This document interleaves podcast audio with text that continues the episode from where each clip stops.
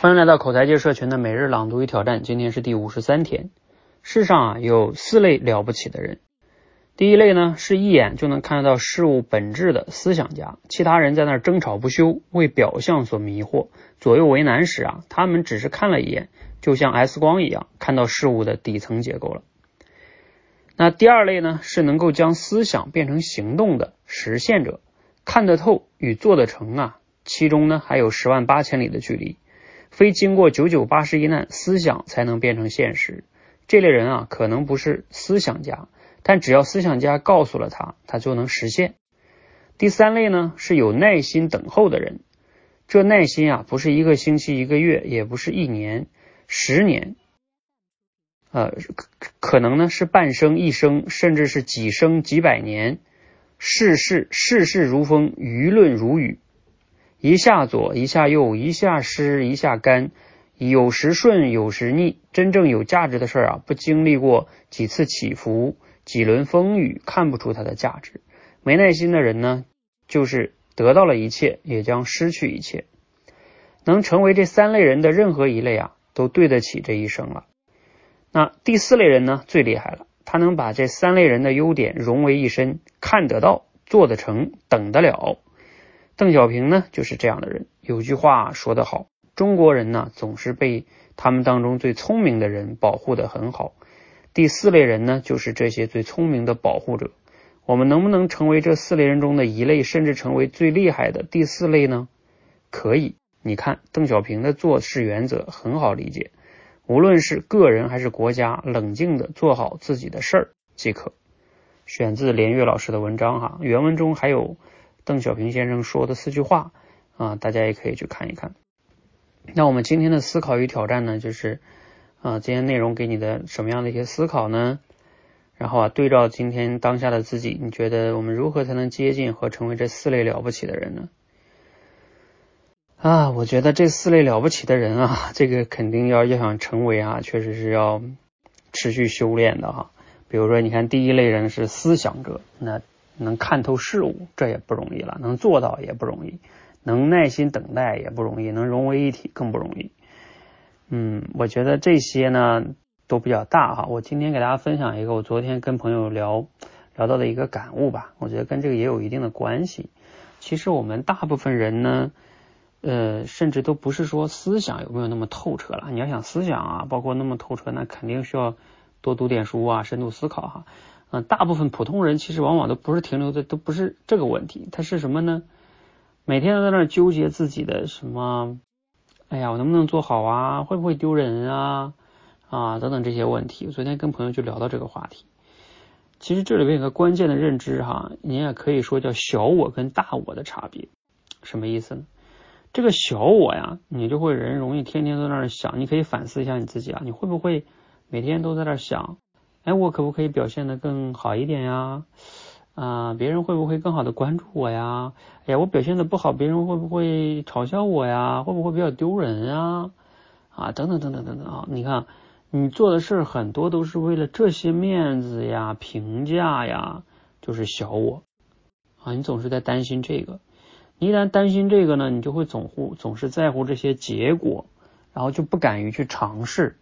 啊，你就更别提耐心和什么把想法变成行动了，你不敢的，包括你连观点都不敢提出来，因为你提出来，你怕别人嘲笑你，是吧？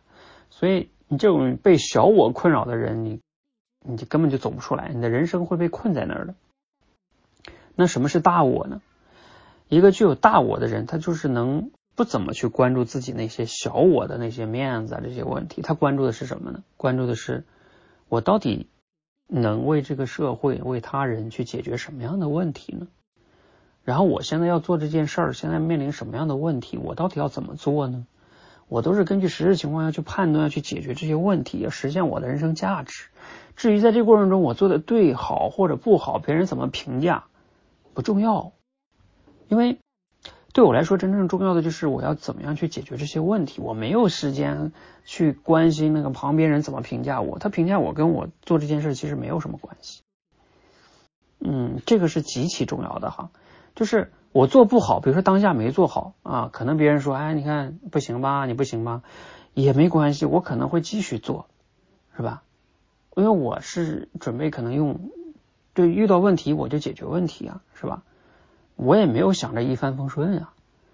就这样的话呢，他的关注点和精力都是在那件事儿上，然后都是在那个呃做这件事过程中遇到什么问题上去解决它，而不是说啊这个遇到问题了，你看是不是我很丢人？他不这么想问题啊，那那他他他想的不是自己那点面子这些东西，这个是我觉得，尤其像我们口才界社群里边很多的学员，就太在乎自己的这些评价啊、面子呀、丢人啊。等等等等的，你一旦这样的小我的视角走不出来的话，你的人生就会被困在里边。啊，因为我自己的体会就是，我自己创业这几年做演讲口才培训，我其实就很少去想说，哎，我这么做别人会不会觉得我很笨啊，或者说觉得啊我不成功啊，什么什么这些东西，我觉得这个对我都不重要。对我重要就是我怎么把这个事儿给他做好呢？我怎么才能把让大家把这口才练好呢？然后我在这过程中遇到了各种各样的问题，营销的问题、运营的问题、产品的问题、团队的问题，我到底要怎么解决呢？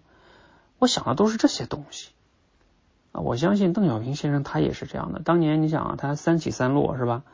嗯，他要是在乎个人的荣辱的话，可能一生气就不出来了，是不是？我管那么多事干嘛啊？那他不是，他想的可能就是还是要怎么样能把中国带领到更好的一个发展前景啊，包括他去尝试改革开放，他他也不一定能一定就相信说，嗯，这个改革开放是对的。那我先做个特需试试嘛，那不行不行，我们再再改呗，嗯，或者说他他提到那个叫摸着石头过河嘛，是不是？包括不管黑猫白猫，抓住耗子就是好猫，你会发现其实。它就是一个解决问题啊，这个其实其实是非常重要的啊，在我看来是一个底层逻辑，然后你才有可能成为一个行动者，你敢于表达自己的想法，表达自己想法错了错了我就改嘛，是吧？啊，包括我们前两天讲的思考者也是这样的，没有说我一直是对的呀，我可以改呀，啊，我对不对不重要，重要的是我要去解决哪些问题，嗯，包括呢耐心等候也一样啊，那那那。暂时实现不了，那就要接纳它嘛，都一样的哈。好，嗯，这个呢是今天给大家分享一些我也是最近的一些感想啊，结合今天这个内容给大家分享一下，我希望呢对你有启发跟收获哈。好，欢迎加入我们的一期每日朗读与挑战，然后持续的去锻炼自己的表达能力，尤其最后这块即兴表达哈，我刚才也是即兴表达讲的，嗯，这个是平时咱们学生说话不也是即兴表达嘛？可能没有那么多准备哈，也不可能写稿子。啊，这才是更接近真实真实的状态哈。好，一起练起来哈。